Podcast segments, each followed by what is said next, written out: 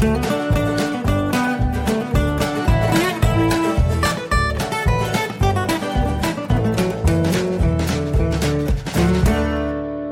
herzlich willkommen zu Jörn Schaas feinem Podcast Episode 8. Wahnsinn. Acht Episoden schon seit acht Wochen äh, erzähle ich wöchentlich davon, was ich so erlebt habe die Woche und ich habe es ja angekündigt. Ich war bei einem Blogger-Event und zwar bin ich nach Hannover gefahren zur Grillsen GmbH. Das ist ein Hersteller von Grills mh, mm, aus dem Premium-Segment, ähm, der und diese Grills funktionieren mit Holzpellets. Das heißt, jetzt haben wir noch eine vierte Methode, Elektrogrillen für Pussys. Reden wir nicht drüber. Holzkohle, Gas und eben Pellets. Das heißt jetzt gerade wo so in meiner Filterbubble, in meinem Umfeld, so ein bisschen dieser Streit zwischen Holzkohle und Gas als richtiger, korrekter Befeuerungsmethode für einen Grill so ein bisschen abebbt, kommt Grillsen aus der Kurve mit einer, mit einer neuen Methode, nämlich den Holzpellets. Darüber haben wir gesprochen. Ähm, es war ein, ein ganzer Tag, den wir ähm, bei äh, Grillsen in der Werkstatt verbracht haben, so von halb elf bis ungefähr vier ging so der, in Anführungszeichen, offizielle Teil, dann kam die Kür, noch so ein bisschen gemütliches Beisammensein und äh, das war es dann, dann sind wir auch wieder äh, nach Hause gefahren. Hm, ich habe es auch letzte Woche schon mal kurz erwähnt. Ähm, Grilsen hat mich zu dieser Veranstaltung eingeladen, sprich, die haben meine äh, Fahrtkosten übernommen und wir wurden auch sehr, sehr fürstlich da bewirtet, haben also auch keine, gar keine Unkosten gehabt mit dieser ganzen Geschichte. Es gab aber keine ähm, Beeinflussung. Es war natürlich eine Werbeveranstaltung, aber sehr dezent, nicht so holzhammermäßig und äh, wir haben eben keine Vorschriften bekommen, was wir veröffentlichen dürfen und was nicht. Es gab eine einzige inhaltliche Absprache, nämlich die Bitte, dass wir über das neueste Modell, das 2014er Modell des Grills und die damit verbundene Weltneuheit erst dann sprechen, wenn das wirklich marktreif und verfügbar ist. Das wird wahrscheinlich Ende März, Anfang April der Fall sein. Dann gibt es eine ausführliche Folge über Grillsen und Bob Grillsen. Das Modell, das wir uns angeguckt haben, heißt Bob. Und dann gibt es auch einen einen ausführlichen Blogartikel mit äh, wahnsinnig vielen Fotos und äh, dann wird's auch ein, also das wird dann eine eine Spezialausgabe werden von Jörn Schaas feinem Podcast, die sich ausführlich und äh, ja exklusiv mit diesem Tag beschäftigt, mit dem Grill beschäftigt.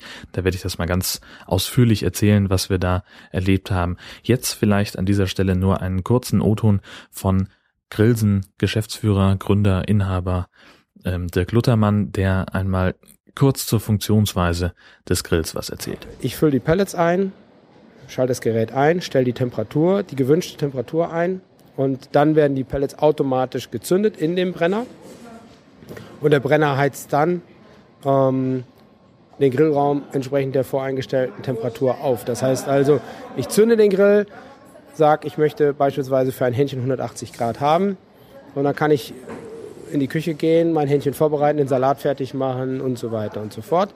Und irgendwann sehe ich, wie bei meinem Backofen, die LED leuchtet grün und dementsprechend weiß ich, dann kann es losgehen. Das Schöne ist, dass diese Temperatur auch auf Dauer gehalten wird. Das heißt, wie oft, wie es oft so ist, kommt ja gegebenenfalls mal was dazwischen. Äh, die Gäste kommen, man spricht noch länger miteinander. Ein Holzkohlegrill wäre dann oft ausgeglüht und ein Gasgrill vielleicht dann inzwischen zu heiß. Ähm, hier weiß ich eben, dass ich auch, wenn ich eine Stunde später komme, genau die 180 Grad, die ich für ein Händchen brauche, dann immer noch da sind. Ich sag's ganz ehrlich, total geiles Ding. Ich habe mich ja nicht informiert darüber, was dieser Grill kann und was er nicht kann, äh, sondern habe mir das einfach mal ganz unvoreingenommen angeguckt.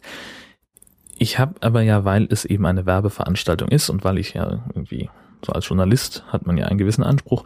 Hm, ich habe den Tag damit verbracht, mehr oder weniger nach Schwachstellen zu suchen von diesem Ding. Und ich habe nicht wirklich eine gefunden. Also das, was man jetzt sagen kann, okay, der Grill, der ist halt echt massiv, der wiegt 110 Kilo und kostet in der Basisversion schon 2000, 3000 Euro, glaube ich. Äh, das sind natürlich zwei Faktoren. Ja, das sind Schwachstellen. Das kann sich nicht jeder leisten. Das muss man, also ich würde mir es ungefähr fünfmal überlegen, ob ich 3000 Euro für einen Grill ausgebe. Andererseits und darüber werde ich dann nochmal ausführlich sprechen in dieser Spezialfolge. Andererseits gibt es Nerd- und Spielzeuggründe, warum man diesen Grill haben möchte. Und warum man möglicherweise doch noch ein bisschen mehr Geld ausgeben möchte für diesen Grill. Ähm, Das ist aber, wie gesagt, man 3000 Euro für einen Grill ausgeben, für Spielkram ausgeben. Das muss man erstmal können. Ähm, und das ist natürlich nicht für jeden leistbar und das ist vor allem auch, ich sag mal, ja Gott, also ich kann es mir im Augenblick einfach nicht vorstellen, in was für einer wirtschaftlichen Situation ich sein müsste, um mir so einen Grill zu kaufen. Nichtsdestotrotz würde ich das gern. Ich erzähle noch mal kurz ein bisschen vom, vom Tag. Ähm, wir haben da, wie gesagt, kurzes so ein bisschen so Zusammenkommen, so ein bisschen Quatschen ins Gespräch geraten. Ähm, dazu gab's Häppchen und, und Getränke. Dann gab's auch irgendwann, dann haben wir einen, einen kurzen, eine kurze Präsentation gehört über die Firmengeschichte, die noch nicht so lang dauert, weil irgendwie die, den Laden gibt's seit 2009. Äh, dann gab's auch schon den ersten Gang. Es gab, ähm, es gab Lachs, der 45 Minuten bei 100 Grad auf dem äh, Grillsen gelegen hat. Sehr, sehr lecker, sehr, sehr cool. Ähm, dann haben wir über die Funktionsweise ein bisschen was gehört, das habe ich ja eben schon eingespielt von Dirk. Und dann noch so ein bisschen hin und her und auf einmal hieß es dann so, hey, das Essen ist fertig. Und dann gab es den, den Hauptgang, es gab Côte de Boeuf ähm, von den hatten das, das Fleisch hatte Tasty Box zur Verfügung gestellt und die haben es bezogen von einem Laden namens True Wilderness. Das ist ein ähm, Landwirtschaftsbetrieb aus Niedersachsen, die ähm, ihre Tiere eben ganz artgerecht aufziehen und die ähm, ihre Tiere vor allem nicht herkömmlich schlachten, wie also im Schlachthof mit Bolzenschussgerät und dann geht das vielleicht daneben und die Tiere haben Angst und dann, das wirkt sich alles auf die Fleischqualität aus. Und die haben also eine Sondergenehmigung, die dürfen ihre Tiere auf der Weide erschießen. Und die sind also tot, bevor sie den Knall gehört haben vom Schuss äh, und sterben also völlig angstfrei in einer gewohnten Umgebung. Das und die 35 Tage Trockenreifung führen dann dazu, dass so ein ähm, Stück Côte de Boeuf einfach eine Sensation von Fleisch ist. Äh, ich habe mal rumgegoogelt, das kostet irgendwie 57 Euro das Kilo. Also super edles Fleisch, zubereitet auf einem super edlen Grill. Das war richtig lecker. Dann ging es äh, inhaltlich um diese Weltneuheit, über die ich gebeten wurde, noch nicht zu sprechen. Die ist aber sehr, sehr cool. Also da muss man einfach sagen, das kitzelt den Nerd-Nerv in mir. Ähm, und das hat bei mir also dann den, also das ist es, was bei mir den Will ich haben Effekt ausgelöst hat. Der ganze andere Kram äh, vorher, naja gut, das ist halt ein Grill. Aber mit diesem kleinen Detail ist es ein geiler Grill. Ja, und dann haben wir zum Abschluss noch ein bisschen Pizza gebacken in süß und in herzhaft. Und ähm, eigentlich haben die anderen Pizza gebacken, denn ich habe in der Zwischenzeit ähm, ein längeres Interview aufgezeichnet mit Dirk Luthermann, dem Geschäftsführer und Inhaber, wie gesagt. Mm, und habe mich dann nur noch so ein bisschen bedient an dem, was die anderen da fabriziert haben. Dann war der Tag sozusagen zu Ende aber eben noch nicht ganz. Denn dann habe ich mich noch mit Marco getroffen vom Kastenfisch Podcast. Ähm, das ging relativ formlos hin und her, ein bisschen zack, zack, zack, können wir uns treffen, dann und dann bin ich in der Stadt. Ähm, und dann hieß es auf einmal, 17 Uhr bin ich da, äh, wir treffen uns unterm Schwanz. Da bist du natürlich als Nicht-Hannoveraner erstmal, Nanu, aber ähm, ich hatte das äh, kurz, ich hatte das vor einiger Zeit schon mal gehört, dass es etwas gibt, das in Hannover unterm Schwanz heißt. Nämlich am Hauptbahnhof steht ein Reiterdenkmal und das hat natürlich, dieses Pferd hat einen Schweif und unter diesem Schweif, das ist offenbar der Top-Treffpunkt. Wenn man sich in Hannover also irgendwo treffen will, dann stellt man sich unter den Schwanz. Verrückte Welt, ähm, ist aber so. Ja, und dann kommt man da natürlich hin. Ich hatte Marco vorher noch nie gesehen. Er kennt vielleicht meinen Twitter-Avatar, aber jetzt stand, standen da irgendwie fünf, sechs Leute und ich habe dann, na gut, okay, dann sprichst du halt den Erstbesten an und bingo, er war's. Ähm, und dann sind wir in die, ach, ich weiß den Namen nicht mehr, in ein Einkaufszentrum direkt neben dem Hauptbahnhof gegangen und haben uns da beim Spanier hingesetzt und zwei, drei Bierchen getrunken und haben uns richtig nett unterhalten, bis wir dann irgendwie gedacht haben, okay, jetzt ruft dann die Natur ein wenig, wir müssen mal bezahlen und woanders hingehen.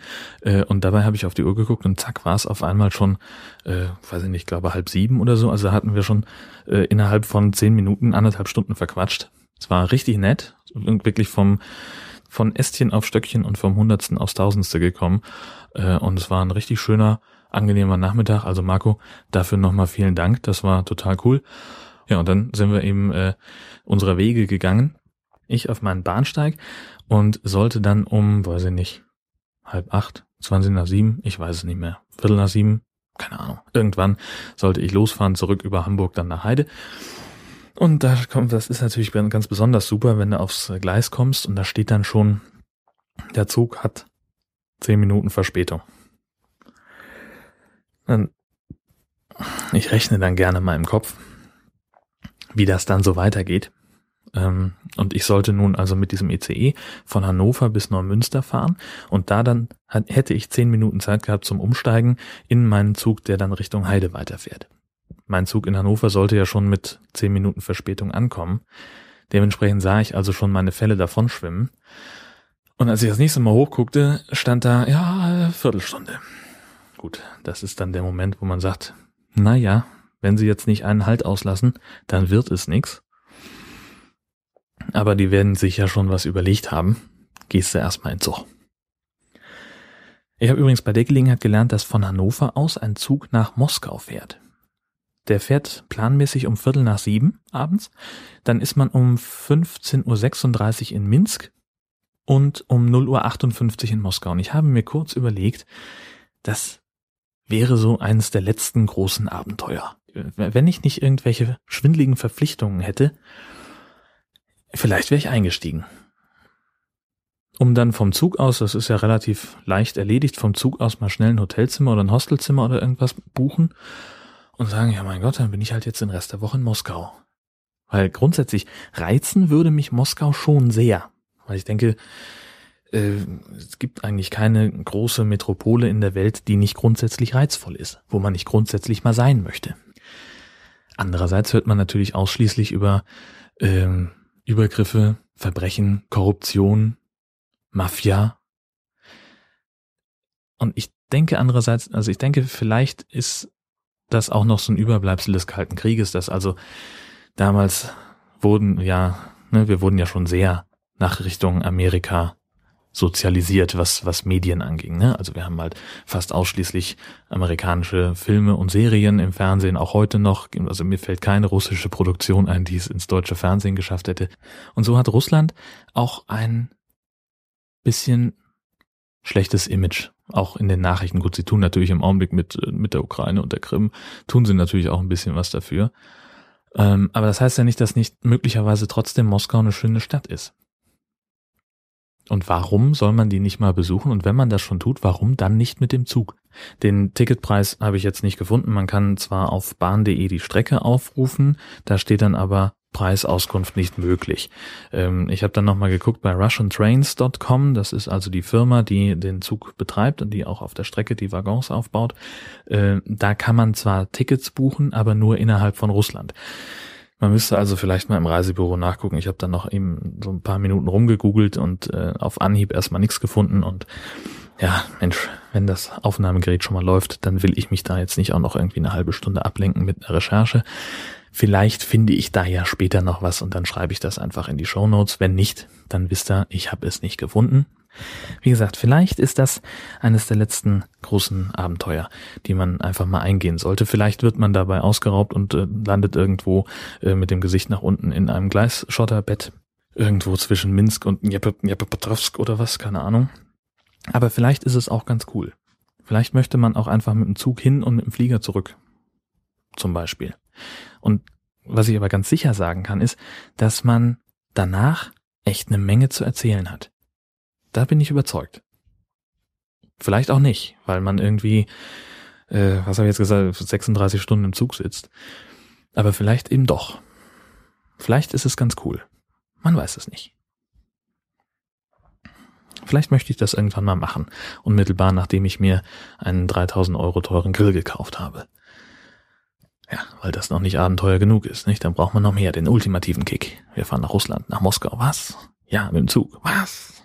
Sowas in der Art. Das, ja, das stelle ich mir gut vor. Ja, aber die Geschichte ist natürlich noch nicht zu Ende, ähm, denn ich stehe ja immer noch in Hannover auf dem Bahnsteig und hadere mit meinem Schicksal, äh, dass ich schon bei Abfahrt in Hannover eine Viertelstunde Verspätung habe.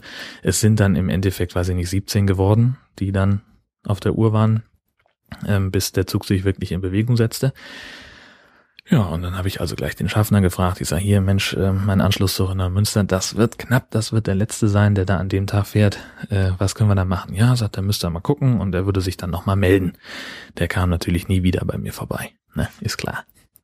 Da waren wir in Hamburg, weiß ich nicht, die Verspätung hatte sich nicht so wahnsinnig vergrößert.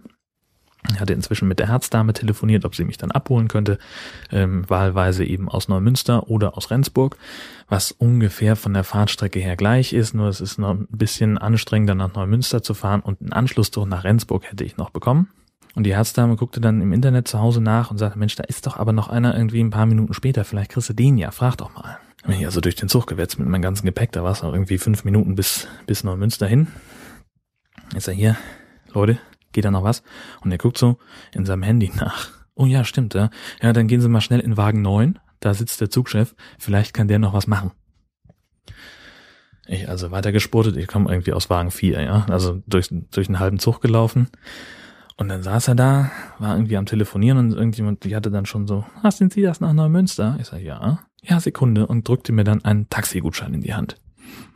Ich hatte ja, ich hatte ja echt ich hatte richtig Wut im Bauch, weil ich gerne ja nach Hause wollte und weil ich vor allem die Aussicht nicht mochte, 20 bis 30 Minuten auf die Herzdame zu warten, die dann eben erst losfahren müsste, mich einsammeln und dann nochmal eine Stunde oder eine halbe Stunde wieder bis nach Hause. Der Tag hatte ja schon morgens um 10 vor 6 mit dem Einsteigen in den Zug angefangen. Aber dann äh, drückte die mir einen Taxigutschein in die Hand und sagte, hier, den geben Sie einfach dem Fahrer und der bringt Sie dann nach Hause. Na nu? Ja, und so war es dann auch. Da hatte ich einen sehr netten Fahrer, der direkt auch zufällig vor dem Bahnhof gewartet hat und sagte, ja, nee, kein Problem, machen wir, steigen Sie mal ein. Dann hat er sein Navi angeschmissen, weil er, also ich kannte den Weg nicht. Er fährt wohl auch nicht so oft von Neumünster nach Heide. Das sind ja auch irgendwie 45 Kilometer oder so. Und da haben wir uns richtig nett unterhalten. Also auch irgendwie ja, so ein bisschen Smalltalk-mäßig und er hat mir irgendwie seine halbe Lebensgeschichte erzählt, wie er irgendwie 89 von Polen rüber gemacht ist und mit Frau und Kindern und wo die jetzt alle sind und dass die richtig gutes Geld verdienen und er ist proppenstolz, dass er jetzt irgendwie zum zweiten Mal Opa wird und lauter so eine Geschichten. Und dann waren wir irgendwie, weiß ich nicht, äh, er hat mich also wirklich bis zur Haustür gefahren, was ich ziemlich cool fand. Ich hätte jetzt damit gerechnet, dass er mich irgendwie zum Bahnhof nach Heide bringt. Nee, er hat mich auch noch die letzten drei Kilometer nach Hause gefahren und das war überhaupt kein Problem. Und dann habe ich so auf die Uhr geguckt und habe so, nu, ist irgendwie 20 vor 11. Guck auf meinen Fahrplan. Ich hätte in Heide ankommen sollen um 22.46 Uhr. Und dann hätte ich eben noch laufen oder mich abholen lassen müssen. Ähm, das heißt, ich war also trotz Verspätung im Endeffekt früher zu Hause, als ich erwartet hätte. Und das hat mir den Tag dann doch äh, reichlich versüßt. Das fand ich gut. Da war ich dann wieder auch versöhnt mit der Welt. Und äh, gut, ich war dann natürlich auch wirklich fix und alle. Und habe gesagt, Mensch, boah, jetzt musste langsam ins Bett. Denn also wie gesagt, morgens der Zug nach Hannover ist um 10 vor 6 losgefahren. Zu Hause, also dementsprechend früh bin ich natürlich aufgestanden. Zu Hause war ich dann um kurz vor 11. Ja, und dann will man natürlich erst nochmal ankommen und, und Hallo sagen und, und vielleicht auch nochmal irgendwie fünf Minuten gemeinsam auf der Couch verbringen und vom Tag erzählen und sich erzählen lassen, wie es zu Hause so war und was, was so ne, was es so Neues gibt eben. Das das, was man halt so macht. Mm, also war ich irgendwie, weiß ich nicht, dann war es auch irgendwie halb zwölf, zwölf, bis ich dann schlussendlich im Bett war. Nächsten Morgen ging es dann entsprechend früh wieder hoch. Dann war ich um kurz vor sechs dann wieder wach, halbe Stunde vom Wecker und dann halt einen ganz normalen Tag auf der Arbeit, beziehungsweise ganz normal ist da ja auch nicht richtig. Ähm, arbeiten hätte so ungefähr bis um drei gedauert. Aber dann musste ich halt los nach Itzehoe. Da ist ja am Montag ein Haus explodiert. Beziehungsweise es gab eine Explosion, vermutlich im Keller eines Hauses. Man weiß noch nicht ganz genau, woran das lag. Erst war die Vermutung, dass es äh, bei Baggerarbeiten vor dem Haus möglicherweise irgendwie die Gasleitung beschädigt wurde und dass da dann irgendwie die Explosion verursacht wurde. Aber es passt auch nicht so hundertprozentig zu dem Bild, was ich da gebe. Also Bilder wie ähm, also das Haus ist zusammengefallen, als hätte der Sprengmeister da irgendwie äh, gearbeitet. Es ist wirklich nur noch ein Trümmerhaufen und 20, ich glaube 60 Häuser sind sonst noch beschädigt, also richtig, richtig große Verwüstung. Ich muss sagen, ich war ganz froh, dass ich da am Montag also dass ich Montag bis Mittwoch im Prinzip da nichts mit zu tun hatte, dass das ein anderer Kollege gemacht hat. Also das war schon, äh, das waren heftige Bilder und das war mit Sicherheit auch kein schönes Arbeiten, ähm, weil es einfach so eine Situation ist einfach sehr, sehr stressig und ich kann mir vorstellen, dass das auch ziemlich belastend ist. Ich war dann Donnerstagabend beim Gedenkgottesdienst für die vier Todesopfer und sollte das also fürs Radio aufbereiten. Und das war nicht einfach. Also ich bin normalerweise, ich bin normalerweise ein bisschen abgebrühter und habe da ein bisschen, bisschen mehr Abstand. Aber bei der Veranstaltung hatte ich dann doch einen Knoten im Hals, weil, na, weil es halt so viele Leute gab, die da waren, die, wo man sofort sieht, okay, die sind hier normalerweise nicht in der Kirche. Äh, wenn man da irgendwie so ein 150 Kilo Typ voll tätowiert und, und kurze Haare, und der liegt in den Armen eines Kumpels und weint bitterlich, weil da in dem Haus eben jemand gestorben ist, mit den, den er kannte. Und wenn sich da junge, alte Christen, Muslime, Evangelen, Katholen, die sich da alle versammeln und, und ähm, die Kirche ist dann, war fast ausschließlich mit Kerzen beleuchtet und, und der Probst und auch der Bürgermeister haben sehr, sehr richtige, sehr, sehr gute Worte gefunden. Ähm, das war nicht so ganz leicht. Insofern war ich dann auch ganz froh, dass ich explizit den Auftrag hatte, in, in der Berichterstattung sehr subjektiv zu sein. Also die Frage war, wie hat denn der Abend auf dich gewirkt? Ähm, dass ich das also, ja, dass ich also nicht unbedingt verpflichtet war, noch mit, mit Gottesdienstbesuchern zu sprechen. Es hat mir eigentlich schon gereicht, ähm, mit dem Probst und dem Bürgermeister dann zu sprechen ähm, und, und dann noch ein bisschen, bisschen was zu holen an Informationen, an, an O-Tönen. Viel mehr hätte ich da nicht gebraucht. Und ähm, ich fand, das war jetzt auch ein guter Abschluss für dieses Thema. Ähm, was die, die Berichterstattung angeht, das wird jetzt nächste Woche wahrscheinlich nochmal hochkochen, wenn dann die Explosionsursache feststeht. Aber so mit diesem, ja, Gedenkgottesdienst ähm, bildet das, glaube ich, einen ganz guten Abschluss. Gut, ich wollte eigentlich gar nicht so mit so einem schlechte Laune-Thema den, den Podcast diese Woche beenden, aber tatsächlich ist sonst weiter nicht allzu viel passiert. Nee, wir hätten jetzt, also am Freitagabend nach dem Tanzen wollten wir eigentlich noch hier in Heide auf den Frühjahrsmarkt gehen. Das ist immer äh, der erste Jahrmarkt der Saison in Schleswig-Holstein, der findet in Heide statt und dann, weil es eben der erste ist, bemühen sich die Schausteller immer, dass es dann ein bisschen spektakulärer wird.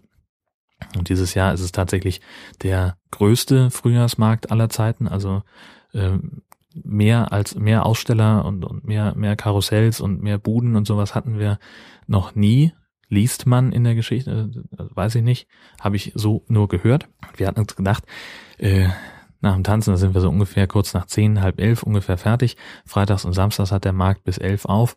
Dann gehen wir nochmal schnell rüber und fahren noch eine Runde Riesenrad. Das hat jetzt nicht geklappt, weil, weiß ich nicht, aus irgendeinem Grund war alles schon zu als wir ankamen. Das war ein bisschen schade. Wir hatten uns da ein kleines bisschen drauf gefreut. Dann auch vielleicht da noch schnell was zu essen. Ja, und so mussten wir dann also unverrichteter Dinge wieder nach Hause. Wir, ich war dann doppelt froh, dass ich äh, noch einen relativ kleinen Parkplatz ähm, gefunden hatte, bevor wir angefangen haben zu tanzen. Denn äh, ich hatte mich eigentlich schon an so einer Baustelle hinstellen wollen. Und als wir nämlich fertig waren, auf dem Weg dann zum, zum Jahrmarkt, kamen wir da wieder dran vorbei. Und ob es nun der Wind war oder irgendwelche Vandalen. Auf jeden Fall war dieser Bauzaun umgefallen auf einer Länge von, weiß ich nicht, 40, 50 Metern und hat also mindestens vier Autos beschädigt. Und da war ich sehr froh, dass das nicht, dass unseres nicht da auch noch stand, denn das äh, bräuchten wir jetzt ja so überhaupt gar nicht. Mm, vor allem nicht diese Scherereien, die man dann mit Versicherung und Täterermittlung und weiß der Schinder was noch alles hat. Also die Leute, äh, die in diese Autos eingestiegen sind, da waren auch einige bei uns beim Tanzen dabei, äh, die waren auch extrem angefressen, die fanden das richtig scheiße. Ja, kann ich auch verstehen, äh, denn so ein Schaden, der ist ja, der ist ja sehr schnell, sehr vierstellig. Aber das war jetzt auch irgendwie kein gute Laune-Thema. Naja, auf jeden Fall, also wir haben jetzt hier den größten Jahrmarkt und äh, vielleicht werden wir es heute schaffen, zumindest mal kurz drüber zu schlendern. Andererseits ist das Wetter heute extrem doof, es ist windig, es ist regnerisch. Ähm, also vielleicht verschieben wir das auch einfach in die kommende Woche hinein. Ähm, aber mal vorbeigucken und mal ein paar von den Fahrgeschäften ausprobieren, das möchte ich doch auf jeden Fall. Und vielleicht kann ich da nächste Woche ja schon berichten in Jörn Schaas feinem Podcast. Euch eine schöne Woche, vielen Dank fürs Zuhören und bis bald.